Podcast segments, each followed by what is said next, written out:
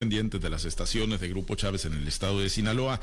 Vamos a la mesa de análisis. Saludo este miércoles, mitad de semana, inicio del mes de diciembre. Saludo con gusto a Francisco Chiquete. Chiquete, muy buenos días. Muy buenos días, Pablo César. Buenos días, Altagracia, y a todos los que hacen el favor de escuchar. Muchas gracias, Altagracia González. Te saludo con gusto. Muy buenos días.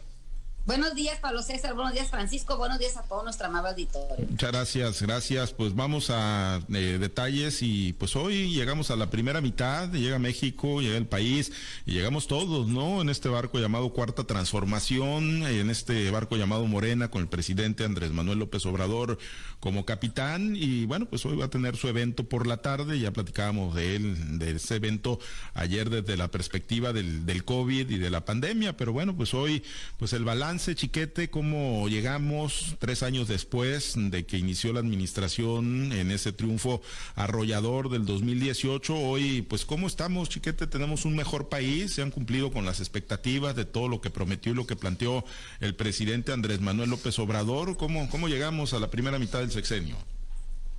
No, no se han cumplido. Era imposible, era demasiado lo que el presidente ofreció. El cambio que, que dijo, pues se veía difícil de realizar porque pues eran, eran transformaciones sobre bases irreales. Eh, el decir que al día siguiente de que él estuviera en la presidencia ya no iba a haber corrupción, porque iba a barrer las escaleras de arriba para abajo. Eh, el decir que al día siguiente de que estuviera en el poder ya no iba a haber violencia, porque el ejemplo de los gobernantes iba a cundir sobre toda la sociedad, pues era, era absurdo era la esperanza que le estaba vendiendo a los mexicanos a un país que necesitaba esa esperanza y que por eso le dio un apoyo tan eh, fuerte, tan conmensurable. Sin embargo, por supuesto, no todo ha estado mal. Hay áreas en las que se ha avanzado. A mí me llama mucho la atención el, el manejo del asunto fiscal. Por ejemplo, las grandes corporaciones que han estado pagando de 200, de 500, de 800 millones de impuestos atrasados y que fueron ajustados para que se pusieran al día, que habían evadido por complicidad con las autoridades anteriores, por eh, maniobras legales, y ahora sí están teniendo que pagar. Eso me parece muy bien, me parece muy, muy acorde con sus compromisos en la política salarial. Ahora se está discutiendo un incremento del 20% a los salarios mínimos, a los mínimos generales y profesionales, pero no a los salarios en general, porque bueno, otra vez el fantasma de la, de la inflación, de, los, las presiones inflacionarias, está buscando establecer una especie de tope salarial del 7%, del 7.2% sobre los salarios contractuales. Entonces, la parte esa ha sido positiva, por supuesto, nadie puede estar en contra, por más que el presidente lo maneje políticamente una y otra vez, nadie puede estar en contra de los apoyos a los adultos mayores, las becas y otros programas sociales, aunque en contrapartida sí ha habido un abuso de esos programas, ha habido un exceso en, en la asignación de recursos a las obras emblemáticas del presidente que han salido contra la razón, contra los tiempos actuales. Y por supuesto las ineficiencias e insuficiencias en materia de seguridad pública. Lo que más me asusta en esto no es que hayan fallado como han fallado, sino que estén convencidos de que lo están haciendo bien.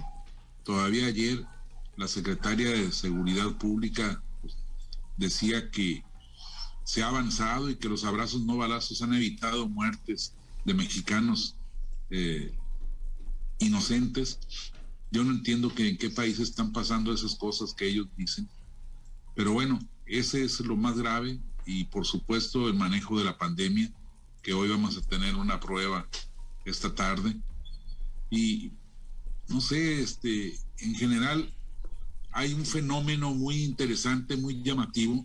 El presidente tiene la mejor calificación que se pueda tener para un presidente de la República a esas alturas. 68% dan algunas de las encuestas de aprobación. Y sin embargo, su gobierno en diversas razones, en diversas áreas que nos importan a todo, como la seguridad, como la pandemia, como la economía, están, está reprobado. Y ahí estamos, eh, al, iniciar esta segunda parte del gobierno de López Obrador, estamos en un momento muy difícil, muy, muy, muy riesgoso, momento en que se están cayendo las, las paridades eh, financieras, está creciendo la inflación, la, la, paridad del peso respecto del dólar está pues inestable, está cayendo y también está bajando el nivel de crecimiento del país. Es el riesgo más grave que ha afrontado el presidente. No, no quiere acusar recibo de esto, pero está pasando.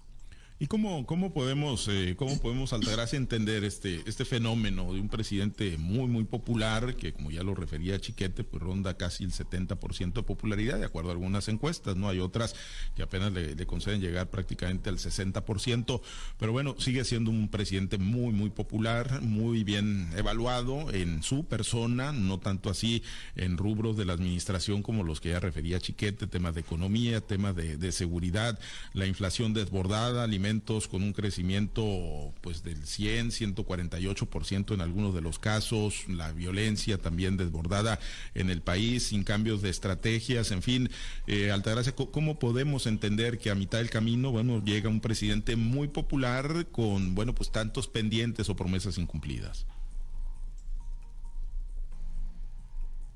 Mira, lo que yo considero es que el presidente en sí, en su persona, su forma de actuar, cómo se conduce ante la sociedad civil, eso sí considero que eso le ha permitido a él seguir gozando de esa alta popularidad. Cuando vemos al presidente eh, entrar en un aeropuerto, lo vemos más cercano a la gente, o sea, eso, eso jamás se veía antes. Entonces eso de alguna manera le da una permanencia o una presencia y una identidad con la gente, con la gente del pueblo que tanto ha dicho del pueblo bueno, ¿no? Antes cuando veíamos pasar a un presidente, pues quizá lo veíamos lejano, lo veíamos como quizá una una especie de semidios eh, que era inalcanzable. Ahora el presidente Andrés Manuel López Obrador también tiene esa característica de ser un semidios, pero es un poco más palpable. Considero que eso es lo que le ha permitido a él estar ahí eh, todavía presente en la mentalidad de, muchos mexicanos que todavía tienen esa alta expectativa eh, puesta en él. Ahora, el que esté todos los días un, desde el púlpito mañanero diciendo lo que son las cosas o diciéndole a la gente lo que quiere oír,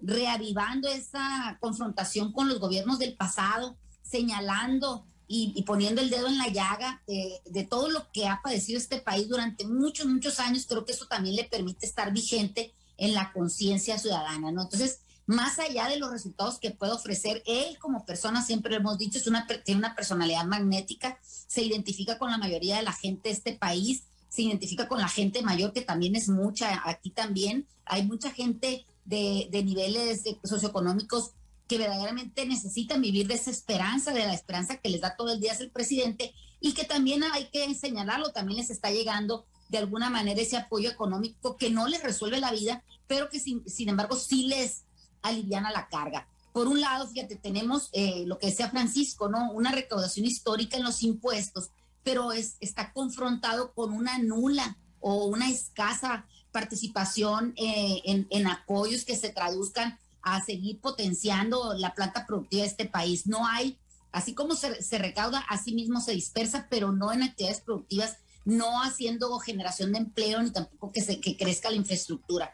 También tenemos una ampliación, por ejemplo, en el, en el seguro o en la beca o en el apoyo que se le da a nuestros adultos mayores, pero por otro lado tenemos la falta de medicamentos para ellos mismos cuando tú vas al sistema eh, de salud de este país, pues no hay medicamentos. Entonces, lo que les están dando, por un lado, para recuperarse eh, en la cuestión de la, del apoyo que le dan, lo tienen que pagar para la compra de los medicamentos. También tenemos un aumento en el salario mínimo, esto es, eso es innegable. Desde hace mucho tiempo el salario mínimo permanecía simplemente como un índice y hoy está un poco más acercado a la realidad. Los mexicanos están recibiendo como salario mínimo pues una cantidad que ya se les estaba pagando. Lo que sí es un hecho es que también esto implica que al sector particular o los, los este, empresarios de este país tengan que pagar más cuotas de seguridad social por un sistema de salud mucho más ineficiente. Entonces, también tenemos que les, se aumentó el salario mínimo, pero por otro lado tenemos una inflación que está llegando ya al 7% eh, quizá para cerrar el año.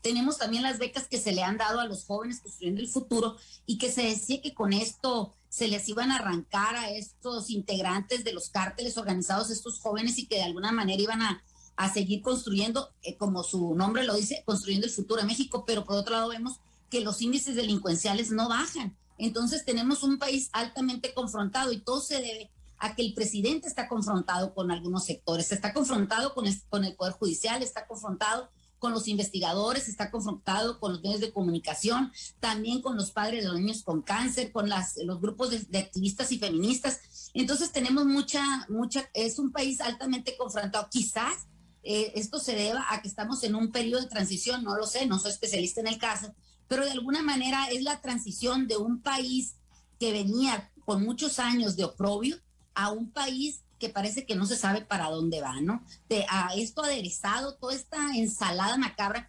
aderezada con la pandemia que ha venido a, a enlutecer muchas, muchas familias en este país y que parece que no quieren cambiar o no reconocen la incapacidad, la falta de atención oportuna a este problema que lacera a muchos miles de mexicanos por la pérdida de seres queridos y que, que, no, que estamos muy lejos de, de poderlo decir, ya cantamos victoria y podemos ya levantar la bandera de triunfo. Me parece que todavía estos tres años que le quedan al presidente van a ser mucho más eh, movidos políticamente, económicamente, que los tres que acabamos de pasar. ¿Por qué? Porque ya se están, muchos, muchos sectores de la, de la población se están dando cuenta que no solo es prometer, no solo es pararse en el púlpito mañanero y desde ahí dictar las agendas políticas de este país, sino también hace falta mucho más. Hace falta que en el bolsillo de los mexicanos haya más dinero, hace falta que haya menos enfermos en las camas de hospital, hace falta que mucho menos personas estén haciendo fila por conseguir los medicamentos para sus hijos y para ellos mismos. Y pues hay que seguir nosotros desde las trincheras que nos, que nos encontremos, pues seguir apostando a la que México es mucho más grande que los políticos desgraciadamente que ya han tocado. Más, además, Chiquete, pues eh, digo, el presidente no se mueve, ¿no? De su guion, no se mueve de su librito. Eh, pensar que para la segunda mitad del sexenio, pues va a haber cambios significativos en las políticas públicas que está implementando, pues es como que utópico, ¿no? Creo yo. Eh, o tú lo ves diferente, crees que sí vaya a recapacitar en algunos de los temas donde pues no está dando los resultados que está demandando la sociedad. No, lejos de eso va a acentuar más el, el punto va a insistir más. Eh, los cambios, los movimientos eh, que se han visto han sido para colocar a gente más identificada con, con el punto, con, con, el foco más, más intenso de su ideología, de su propuesta, de su planteamiento. Entonces, no solo no va a haber reformas, creo que por el contrario, va a haber una, una radicalización de las posturas que, bueno, pues ojalá dieran resultado, pero la verdad es que no lo han dado hasta ahora y si no hay cambios en los enfoques, no lo tendrán por qué dar en los siguientes tres años. Más bien me parece que el presidente va a trabajar ahora en un reforzamiento de la idea general de la sociedad a favor de, su cuarta transformación con miras a la sucesión presidencial. Ya hay quienes están pensando en los acomodos de los asistentes, de, de los acompañantes de esta tarde en el presidio, si va a estar Claudia Sheinbaum, si va a estar Marcelo Ebrard, si va a estar, si se va a colar Ricardo Monreal, porque no es cosa de que esté, sino de que se cuele. Entonces, eh, el presidente sí está tratando muy esforzadamente de conducir las cosas hacia ese proceso, de ir involucrando de una vez a la sociedad en el proceso interno de Morena para que no voltee hacia otras opciones que de momento pues no la hay en el firmamento político.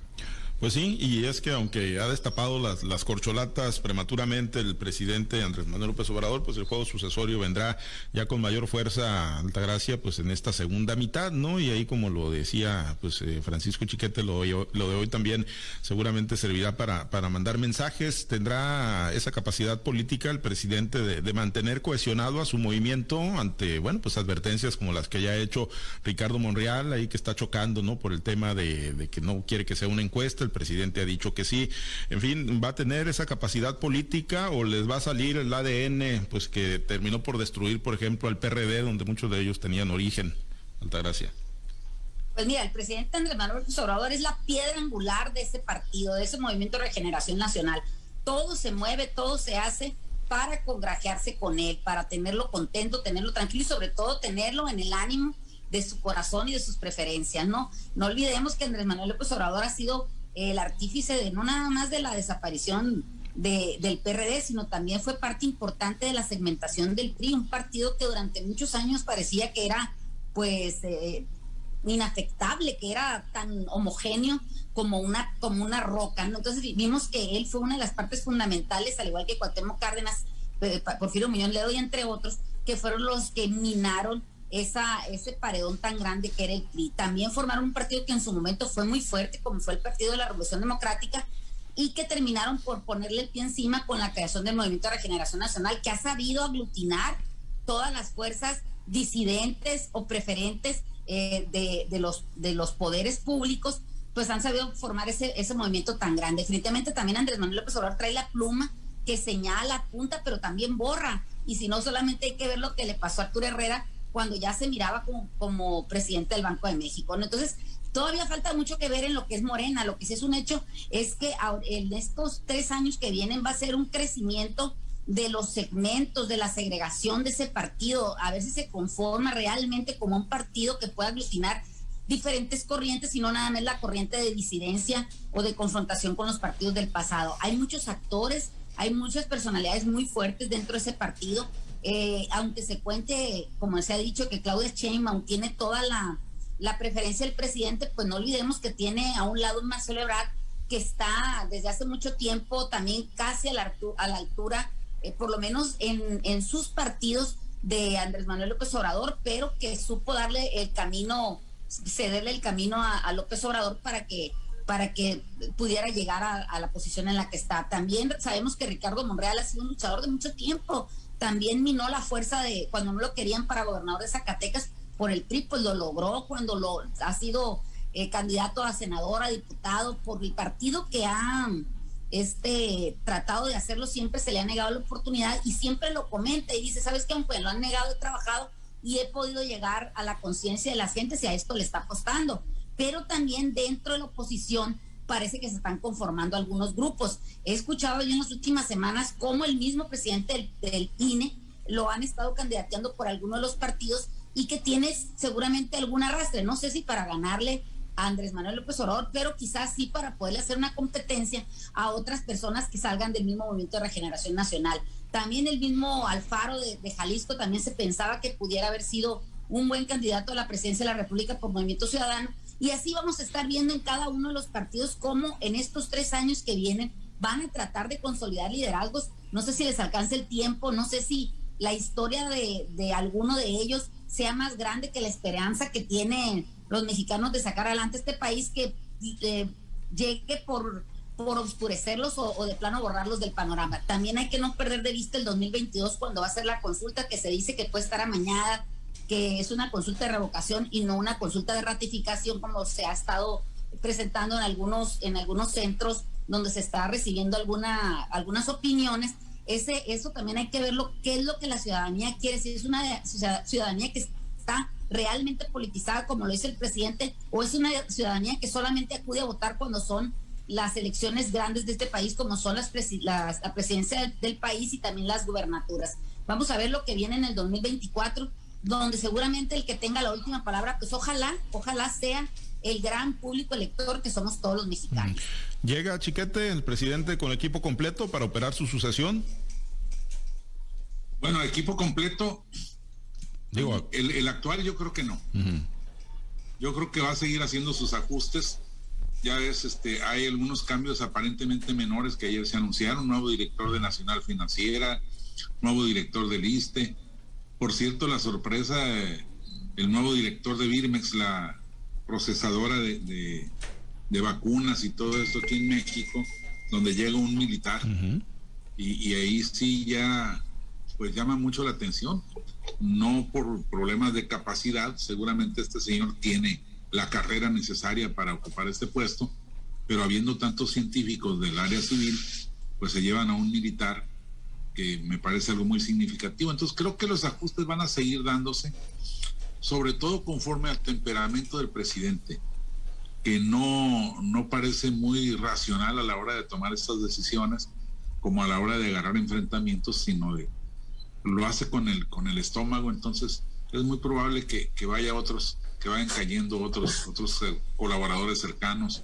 o medianos que representen alguna de algún modo una llave de transmisión para el proceso electoral.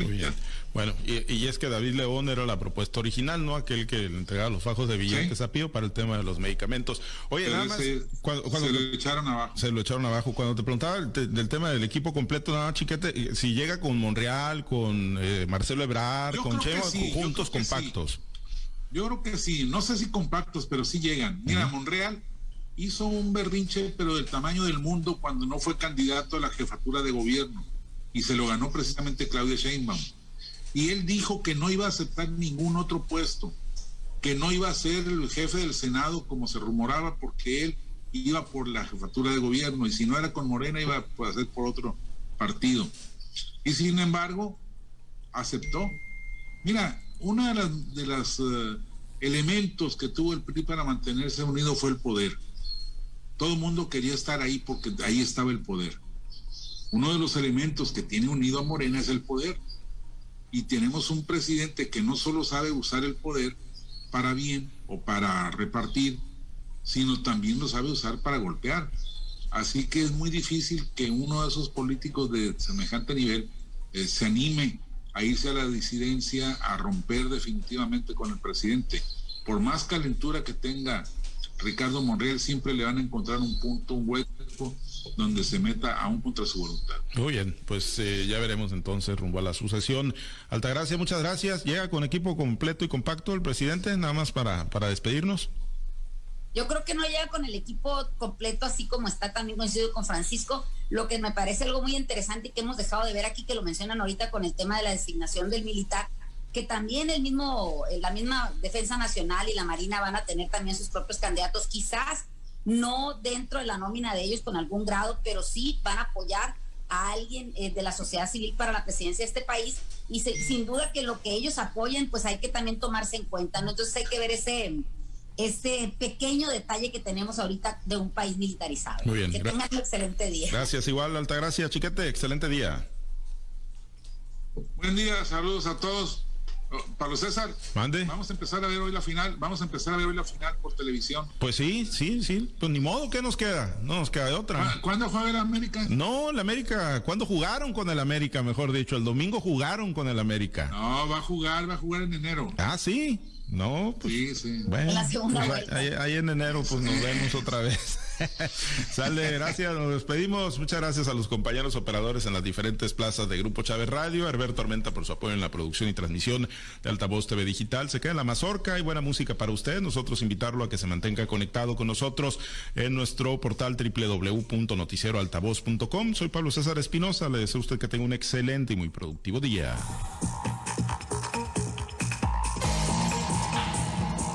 Usted ha escuchado Altavoz en Red Sinaloa con Pablo César Espinosa. El noticiero de Grupo Chávez Radio.